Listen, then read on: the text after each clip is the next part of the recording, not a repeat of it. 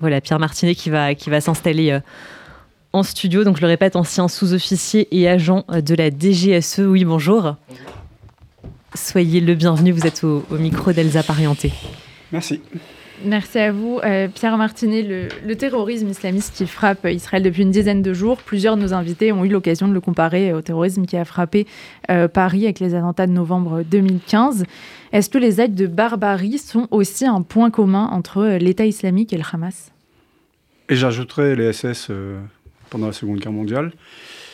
Oui, oui, c'est similaire. L'opération est aussi similaire parce que ça, ça alors, elle est, elle est beaucoup moins importante. En France, c'est beaucoup moins important de ce qui s'est passé le 7 octobre parce que ça, je, pense que ça a demandé une très grosse préparation, une très grande discrétion, parce que quand on connaît les, services de renseignement, euh, tout ce qui est euh, numérique, électronique d'Israël, les drones, les, satellites euh, qui, peuvent écouter le Hamas, ça a dû demander une très très grande opération, enfin une préparation.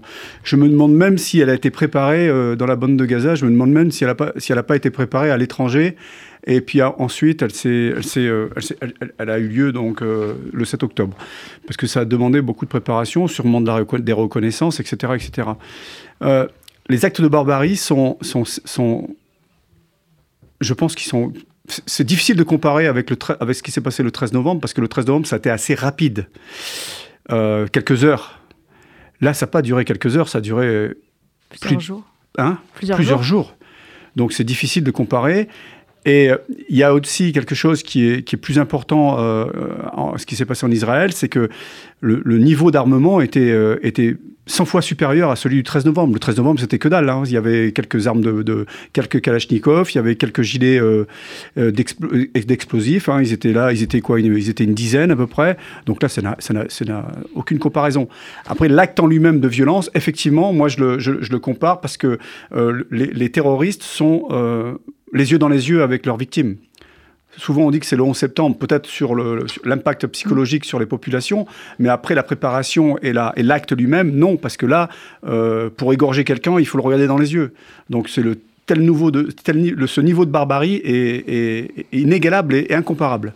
Est-ce que pour vous, c'est donc euh, évident qu'aujourd'hui, ne pas condamner le Hamas, c'est faire l'apologie du terrorisme?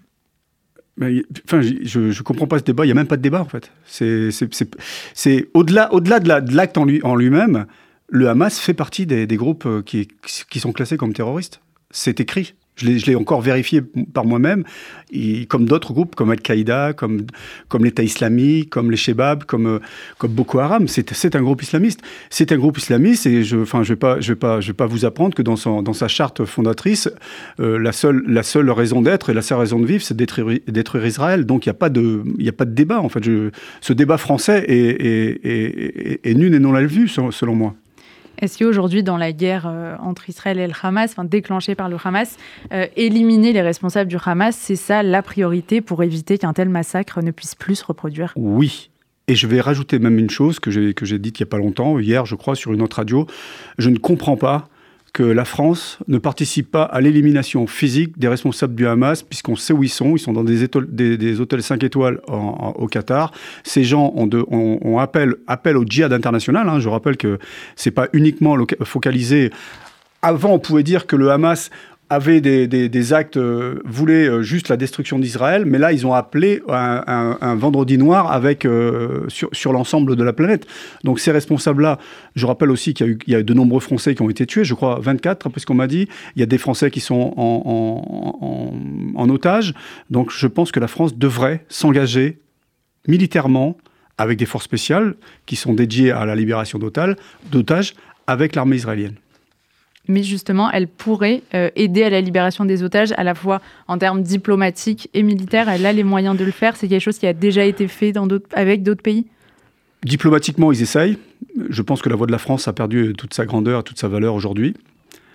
Euh, militairement, elle peut sans problème. Nous avons euh, en France les, personnels de mon ancien service action, je pense aux commandos au commando, euh, clandestins de Perpignan qui sont spécialisés dans la libération d'otages également.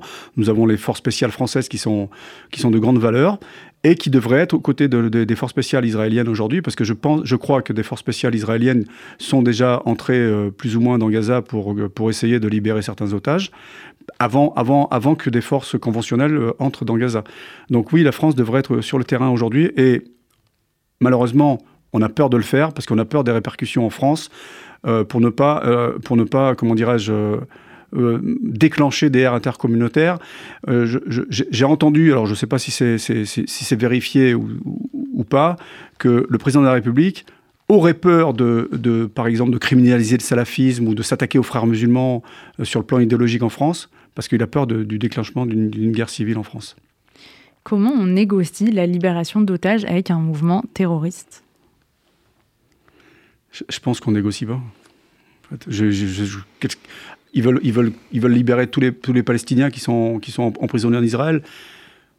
Leur demande sera pas. Enfin, je pense que leur demande ne pourra pas aboutir. Donc aujourd'hui, je pense qu'on est dans une impasse, à moins que d'autres États euh, aux alentours fassent pression sur les dirigeants du Hamas pour qu'ils libèrent des otages. Honnêtement, je suis assez pessimiste aujourd'hui pour euh, quant à la libération des otages. Vous avez euh, vous-même été euh, otage au Liban. Est-ce que vous avez vu, enfin, est-ce que quelque chose était prévisible à ce moment-là? Et est-ce que aujourd'hui, vous voyez des perspectives de éventuellement de nouvelles prises d'otages, peut-être par le Hezbollah d'Israéliens Est-ce que vous voyez quelque chose se dessiner J'étais en otage en, Libye par, par, un, par, un, par un, groupe islamiste libyen. aujourd'hui, il y, a eu, y a eu une période où les, où les otages étaient, étaient, il y avait des otages régulièrement parce qu'ils avaient besoin d'argent. Ils savaient très bien que les Français payaient pour la libération d'otages, donc ça permettait d'alimenter les caisses des, islamistes pour acheter de l'armement, pour acheter de la nourriture, du matériel, des radios, etc. etc. Mais aujourd'hui, euh, je pense que ça a une dimension... Euh, ces prises d'otages, ces euh, confrontations-là, ce qu'on a dans la bande de Gaza, ça a une dimension internationale. Il ne faut pas penser que c'est un, conflit israélo-palestinien. Aujourd'hui, c'est un conflit international. La preuve, c'est que on voit en France euh, ces, deux groupes qui, sont séparés. Il y a d'un côté les, les, pro-palestiniens, mais être pro-palestinien aujourd'hui, ça ne veut pas dire grand-chose parce que la Palestine, pour moi, n'existe pas. Il y a plutôt le Hamas qui, veut, cette guerre, qui veut détruire Israël. Donc les gens n'ont pas, vous savez, les gens n'ont pas le courage de dire je suis pro-israélien, comme les gens n'ont pas le courage de dire je suis, antisémite, donc ils, préfèrent, dire je suis contre la politique d'Israël. Donc euh, je pense que c'est, c'est, on, est sur une poudrière. Aujourd'hui, on est sur une poudrière et euh, c'est, euh, ça peut basculer à tout moment. Je pense que l'embrasement peut, peut, encore plus être, être catastrophique que ce qu'on a aujourd'hui. Pour finir, une dernière question. Est-ce que vous, après cette prise d'otage, vous avez bénéficié d'un soutien psychologique? Est-ce qu'on peut imaginer en vrai à quel point ça bouleverse une vie? Alors, il y a plusieurs solutions. Soit on décide de, de, mettre le couvercle sur la marmite et on se dit, ben, c'est pas grave, je suis encore vivant, donc euh, on verra ce qui se passera par la suite. Et, bien, et ça, c'est pas la bonne solution selon moi. Soit on va se faire aider. Et c'est ce que j'ai choisi. Euh, il faut admettre qu'on puisse avoir un post-traumatique après de tels euh, de tel événements, avec une telle épreuve ce qu'ils sont en train de vivre dans la bande de Gaza. J'ose même pas imaginer ce que, ce que ça peut être, hein, vu le, le, niveau de barbarie qu'ils ont actuellement. Mais il est très important de se faire accompagner et d'admettre qu'on puisse subir un, un test, un, un post-traumatique après de telles épreuves. Merci beaucoup, Pierre Martinet, d'avoir été avec nous sur RCJ.